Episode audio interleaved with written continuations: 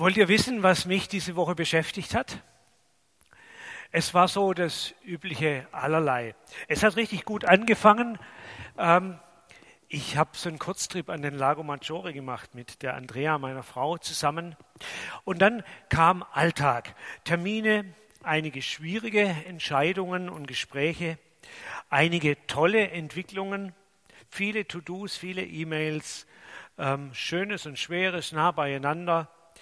Ähm, und ich war ganz gut beschäftigt damit, mit mir und mit meiner kleinen Arbeitswelt um mich herum. Ich habe versucht, es mal zu visualisieren. Und Gott, ihr seht, ganz oben steht das Kreuz. Ich wollte es nicht weglassen, er war bestimmt auch da irgendwie. Ich hatte den Eindruck, ich kann meine Themen bei ihm platzieren. Ich habe mich auch gesegnet gefühlt dann und wann. Aber ehrlich gesagt, ich habe wenig Zeit und wenig Aufmerksamkeit für Gott gehabt.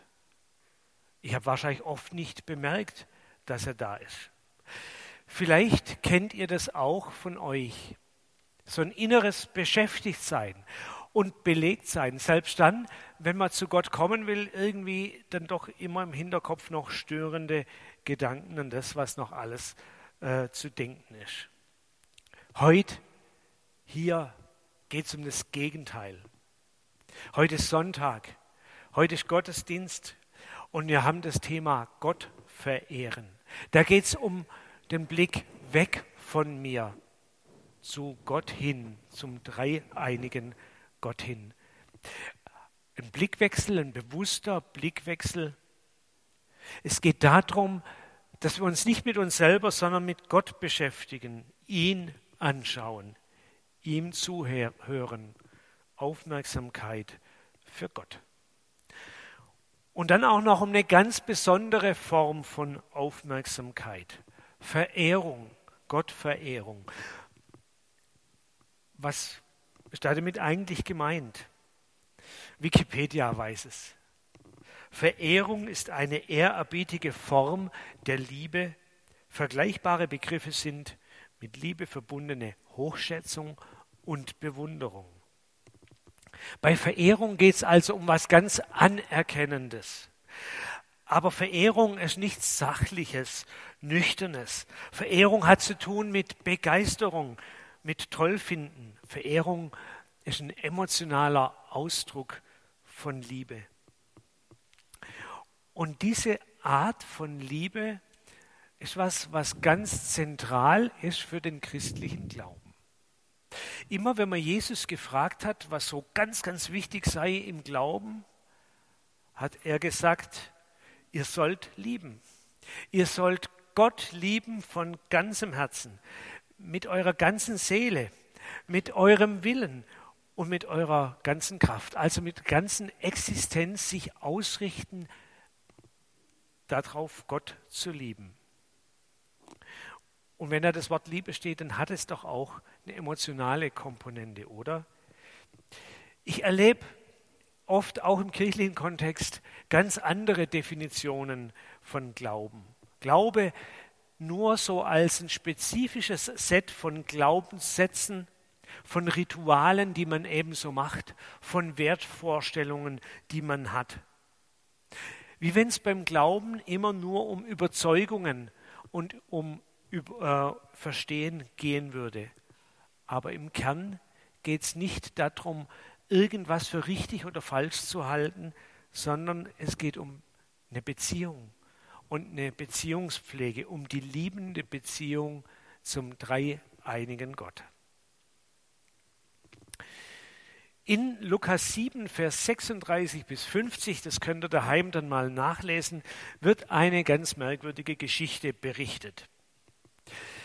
Jesus war wieder unterwegs zum Predigen und hinterher ließ er sich einladen von einem strenggläubigen Juden zum Abendessen in dessen Haus.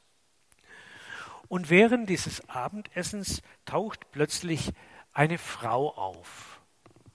Und diese Frau weint. Und mit ihren Tränen wäscht sie die Füße von Jesus. Und mit ihren Haaren trocknet sie das wieder ab. Und dann cremt sie die Füße Jesu ein mit einem ganz wertvollen Öl und hört gar nicht mehr auf, die Füße Jesu zu küssen. Das war schon mehr wie ungewöhnlich. Das war anstößig, unanständig, skandalös. Vor allem auch, weil diese Frau bekannt war, einen Ruf hatte, die Sünderin. Eine schlechte Frau, die irgendwas getan hat, was falsch war. Und jetzt geht die so auf diesen Jesus zu. Was war da passiert? Die Frau hat die Predigt von Jesus gehört und sie hat in der Begegnung mit Jesus kapiert, bei dem bin ich nicht die Sünderin. Ich bin nicht der schlechte Mensch. Ich werde nicht festgelegt auf meine Fehler, die ich gemacht habe, aber nicht mehr gut machen kann. Ich werde nicht stigmatisiert. Ich werde angenommen so, wie ich bin. Und das hat diese Erfahrung, diese Annahme durch Jesus, hat sie so berührt, so überwältigt, dass sie Jesus auf diese Art verehrt hat. Aus lauter Dankbarkeit, ganz emotional, ganz, ganz herzlich auf diese Art ihre Verehrung ausgedrückt hat. So kann Glaube offensichtlich auch aussehen. Jesus mit Leib und Seele verehren aus großer Dankbarkeit. Jetzt sind wir nicht diese Frau, wir können auch Jesus nicht die Füße küssen. Wie können wir Gott verehren heute? Drei Dinge sind mir dazu eingefallen. Das erste, ich glaube, Verehrung beginnt mit Aufmerksamkeit, mit Aufmerksamkeit für Gott. Der Sonntag ist so ein Freiraum für diese Aufmerksamkeit. Zeit für die Begegnung mit Gott. Gottesdienste sind dazu da, dass wir Gott begegnen können, dass wir auf ihn hören können, dass wir Bibelworte hören oder Lieder, eine Predigt, eine Begegnung haben und dass wir daraus raus Gottes Reden hören und inspiriert werden und irgendwie gestärkt werden für unseren Alltag. Und wenn wir im Alltag und daheim die Losung lesen, ein Gebet sprechen, vielleicht nur ein Tischgebet oder ein Bibelwort durchdenken und meditieren oder einen christlichen Podcast hören, dann ist es auch eine Form von Gottesverehrung, weil wir Gott Zeit einräumen, weil wir Gott Raum geben. Mit jemandem, den man verehrt, verbringt man gerne Zeit und lässt ihm Raum, sich zu zeigen. Gottes Verehrung, wenn wir uns ansprechen und von Gott inspirieren lassen, wenn er bei uns zu Wort kommt. Erwarten wir das, dass er das auch will und tut. Und geben wir ihm den Raum dafür. Lasst uns Menschen sein, die Aufmerksamkeit in Gott investieren, hörende Menschen sind sonntags und im Alltag, in besonderen geistlichen Zeiten, aber auch mitten in unserer Arbeit. Überlegt mal, wo war er denn letzte Woche? Gott, kam er vor? Wo steckte er vielleicht dahinter? Er zeigt sich ja nicht so gern direkt. Was will er mir vielleicht zeigen? Und wofür könnte ich dankbar sein? Da bin ich dann auch schon bei meinem zweiten Punkt. Loben und anbeten. Wenn ich auf Gott höre, wenn ich ihn wahrnehme in meinem Leben, was er mir schenkt, dann kommt hoffentlich von mir eine Antwort. Ein Dankeschön, eine Anerkennung für Gott und seine Liebe zu mir. Gestern war hier drüben im Paulussaal die Synode des Kirchenbezirks.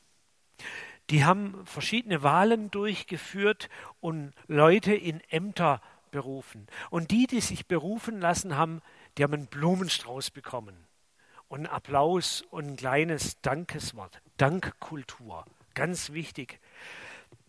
Zeichen der Anerkennung und Wertschätzung. Ich glaube, dass es das braucht. Solche Symbole und öffentliche Akte der Dankbarkeit helfen uns Menschen im Miteinander. Sie prägen unser Klima miteinander und sie stärken unsere Beziehungen. Und ich glaube, genauso ist es auch mit Gott. Gott verdient es, dass wir ihn loben, anerkennen und vielleicht auch öffentlich ehren und verehren. Sprechen wir Gott unser Lob aus. Sagen wir ihm, was er für uns bedeutet, was wir für ihn empfinden. Mit einem Gebet, mit einem Lied, mit einem Geschenk oder auf irgendeine andere Art und Weise. Gott verehren. Die Anne hat es vorher schon verraten. Ähm, Im christlichen Bereich haben wir für Verehrung nochmal ein anderes, spezielles, innerkirchliches Wort, Anbetung. In einem Artikel, den ich in der Vorbereitung gelesen habe, habe ich diesen Satz gelesen. Anbetung ist zu Gott kommen um Gottes willen. Anbetung ist zu Gott kommen um Gottes willen. Also wirklich ohne Hintergedanken und was zu erwarten. Ganz uneigennützig. Einfach nur, weil Gott es verdient hat, ihm sagen, wer er für mich ist und was er mir bedeutet und ihm meine Wertschätzung ausdrücken. Bei diesem innerkirchlichen Wort Anbetung, auf Englisch Worship, da denken ganz schnell, äh, ganz schnell einige von uns an Lieder, an einen speziellen innerkirchlichen, innerchristlichen Musikstil, an Betungs- und Worship-Lieder. Aber Anbetung ist weit mehr als ein Teil des Gottesdienstes oder ein spezieller Musikstil. Eigentlich ist Anbetung ein Lebensstil eine grundlegende Einstellung, Verhalten, Haltung gegenüber Gott. Da habe ich ein Zitat von Martin Luther gefunden. Weil wir evangelisch ist, traue ich mich, das vorzulesen. Sind. Genau, traue mir das vorzulesen. Ein geistliches Anbeten ist eine Ehrerbietung oder Neigung des Herzens, durch die du dich von Grund deines Herzens als Gottes untertänige Kreatur erzeigst und bekennst. Ich lasse euch gerade mal Luft, dass ihr mal diesen schweren Satz noch mal ein bisschen durchatmen könnt.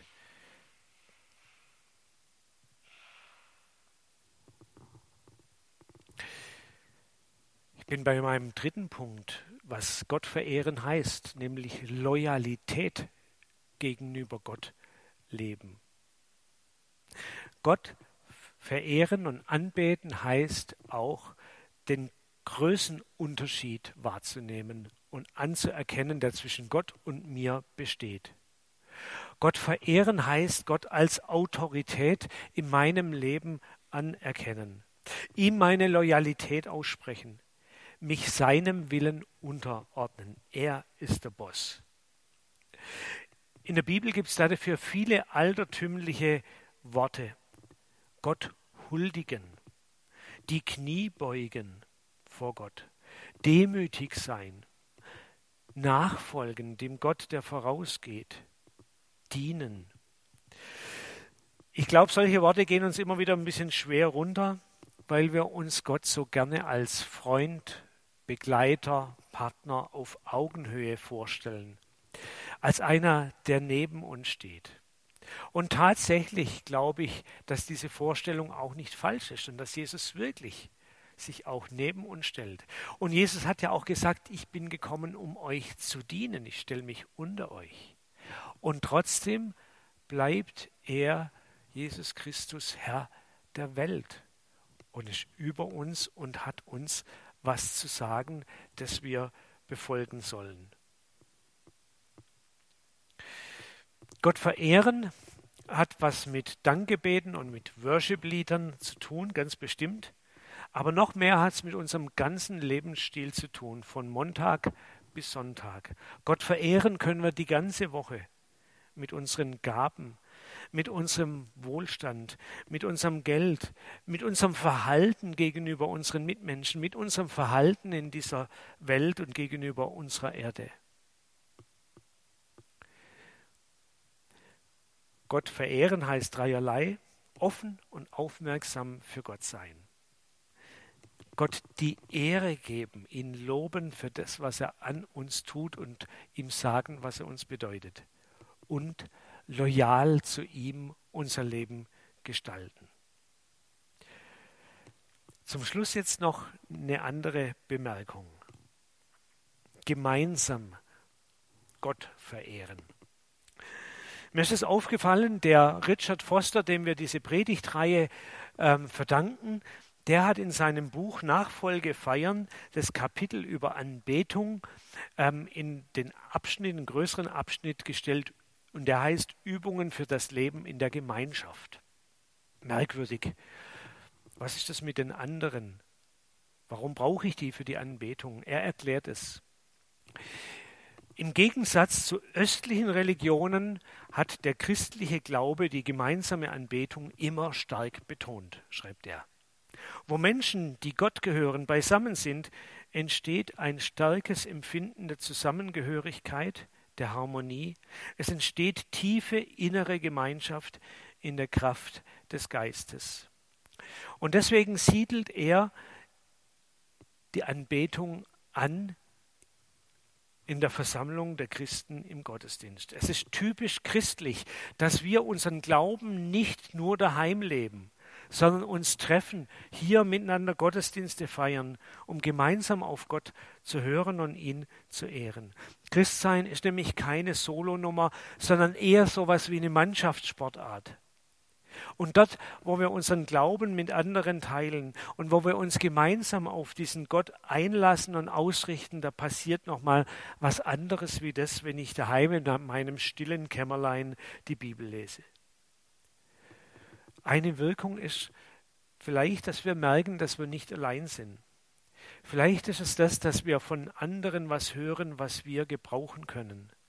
Vielleicht ist es das, dass wir erleben, wir sind eingebunden in eine große weltweite Gemeinschaft und andere Menschen werden für mich zum Geschenk, weil sie bereit sind, für mich mit einzustehen. Und ich treffe Jesus dort bei den anderen. Jesus hat gesagt, wo zwei oder drei in meinem Namen beieinander sind, da bin ich mitten unter ihnen. Wer also Gottes Erfahrungen sammeln will, der muss ab und zu hierher kommen oder woanders hingehen, wo sich Christen treffen und darf damit rechnen, dass sich Gott da zeigt und dass dort auch die gemeinsame Anbetung was sein kann, was den eigenen Glauben beflügelt und was nochmal auch eine Dimension zu Gott hin öffnet. Gott verehren, das ist unser Thema heute. Jetzt haben wir viel drüber geredet, jetzt wollen wir es auch tun, indem wir das Lied singen. Mit allem, was ich bin, will ich dich ehren.